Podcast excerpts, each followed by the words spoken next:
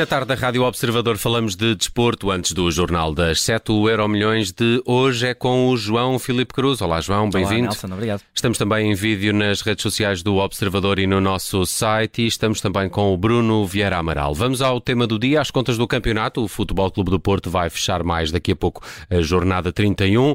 Daqui a pouco, quer dizer, o jogo é às 9h15, uhum. é, é bem tardio, mas com uma deslocação difícil ao terreno do Aroca. É, os dragões sobem pelas curvas e contra, as, contra curvas da Serra da Freita, esperam trazer de lá intacta a chama da esperança do título. Ficaram a 7 do Benfica, que passou o teste difícil frente ao Braga no sábado e querem regressar aos 4 de diferença e esperar que os encarnados tropecem nas últimas três jornadas. Não há Sérgio Conceição, que foi expulso a meio da semana frente ao Famalicão nas meias finais da taça, e também não há Uribe, que está suspenso por acumulação de amarelos. Outro outro lado, do lado euroquense, Tiago Gaio é a única baixa de Armando Evangelista, que quer voltar a colocar os serranos, sete anos depois, na Europa. Estão em quinto, estão bem uh, encaminhados e hoje, Bruno, o jogo é pressão alta, como se costuma dizer, mas não é só para o lado do Porto. Uh, não é? O Aroca.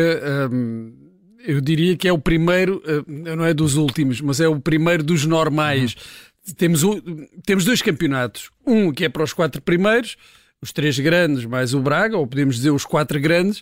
Uh, o Sporting neste momento é, está em quarto lugar, tem 67 pontos.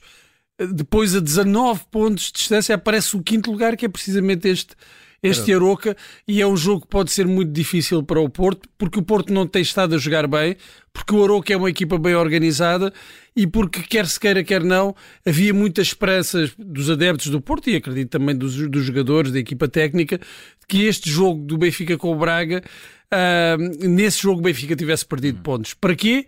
Para chegar ao jogo de Alvalade e então aí dar-se a ultrapassagem na última curva, uh, porque vá, vamos, é difícil o Benfica perder pontos, por exemplo, em casa com o Santa Clara, que é, creio que é o último jogo.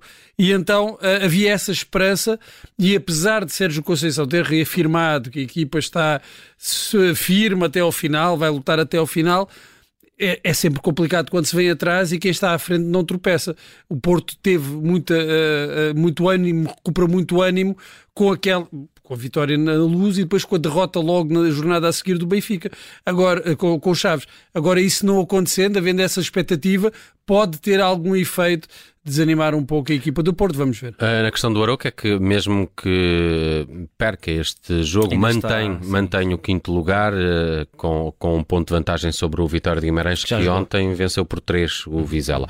Bem, vamos a um outro assunto. No futuro, uh, que parece não haver na polémica desportiva do fim de semana, em Santarém houve aquele jogo famoso, 60 a zero. E as suspeitas ao longo do dia têm surgido. Sim, e o futuro, futuro porquê? Porque não, não se vê fundo ao tacho eh, disto ainda. Eh, Tem que é um jogo de futsal também, do, do, Distrital de Santarém. exato, de, Portala, de Santarém, Santarém, exatamente. Santarém. Santarém. Uh, o, o, o, Vitória de Santarém estava em primeiro, tinha 33 golos de vantagem uh, no confronto direto uh, sobre, uma ação. sobre uma ação que, e, e, até ganhou o último jogo por 7-5. portanto, já cheirava a título, tresandava a títulos, para relembrar muito rapidamente.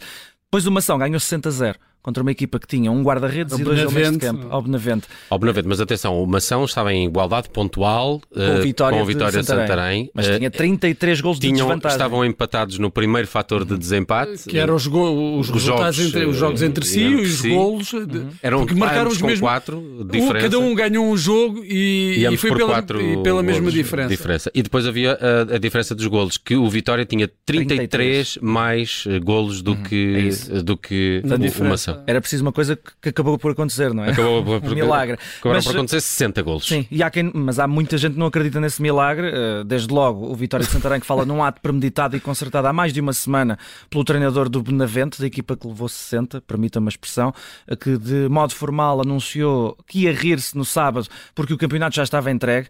Eh, à noite, na noite de domingo, quase não 24 horas depois, mas um dia a seguir, reagiu à Associação de Futebol de Santarém dizendo que estava envergonhada e que ia até ao fim para apurar responsabilidades. Uh, e o Benavente defendeu-se hoje, dizendo que houve uma série de e-mails uh, que trocou com a Associação de Futebol de Santarém, que não respondeu ao último, quando o clube explicou que só tinha três elementos uh, e que Pronto, enfim, tentou acho, ver se tinha hipóteses. Acho que pelas né? regras até uh, tu podes, uh, eles pediram à equipa adversária se queriam Sim, jogar só com três, não é? Mas Os árbitros disseram que estavam de mãos atadas e na bancada o vice-presidente da Associação de Futebol de Santarém que estava a ver deixou que o jogo prosseguisse.